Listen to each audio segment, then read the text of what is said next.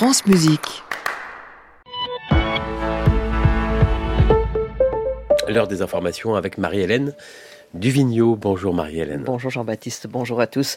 Tout faire pour assurer que la Russie ne gagne pas la guerre. Les mots hier soir d'Emmanuel Macron qui réunissait à Paris une vingtaine de chefs d'État ou de représentants occidentaux pour rappeler à un sursaut dans la guerre en Ukraine. Il a déplacé le curseur d'un cran face à la menace russe en n'excluant plus l'envoi de troupes au sol en Ukraine. Une option loin de faire consensus chez les participants à cette réunion qui se sont en revanche mis d'accord sur un engagement à produire plus d'armes européennes et sur la création d'une coalition pour fournir à Kiev des missiles et bombes de moyenne et longue portée.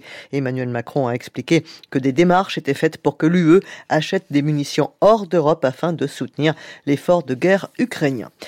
C'est Joe Biden qui l'assure. Israël a accepté de ne mener aucune activité militaire dans la bande de Gaza durant le ramadan, qui doit commencer le 10 mars pour s'achever le 9 avril, le temps de faire sortir tous les otages. Estimant que l'État hébreu risque de perdre le soutien de la communauté internationale, le président américain affirme que les responsables israéliens lui ont promis qu'il permettrait d'évacuer des portions significatives de Rafah avant de mener un assaut pour supprimer le reste du Hamas. L'émir du Qatar, pays au centre des efforts de négociation ces dernières semaines et qui héberge la représentation politique du Hamas, entame aujourd'hui à Paris une visite d'État de deux jours. La libération des otages à Gaza et la relance du processus pour la création d'un État palestinien seront au centre des discussions, ainsi que le renforcement de la relation bilatérale entre Paris et Doha.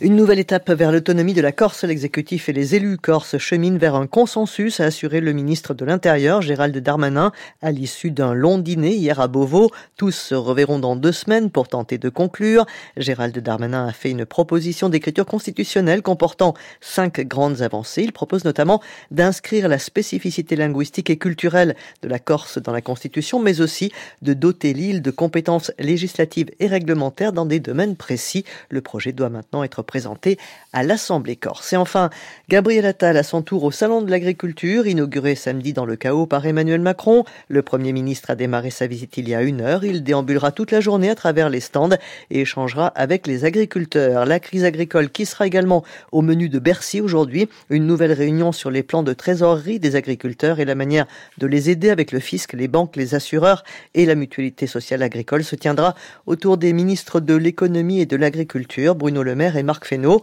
L'État se portera garant des prêts aux agriculteurs jusqu'à 2 milliards d'euros à partir du 1er juillet. Bruno Le Maire demande en retour aux banques et assurances de faire des efforts. À suivre, Jean-Baptiste, le reportage de Flore Caron qui nous fait danser au son des orgues de Barbarie. Et oui, à tout à l'heure. Euh, non, bah, pas à ah tout à l'heure, c'est fini pour vous. À demain. Voilà, à demain. à réécouter sur francemusique.fr.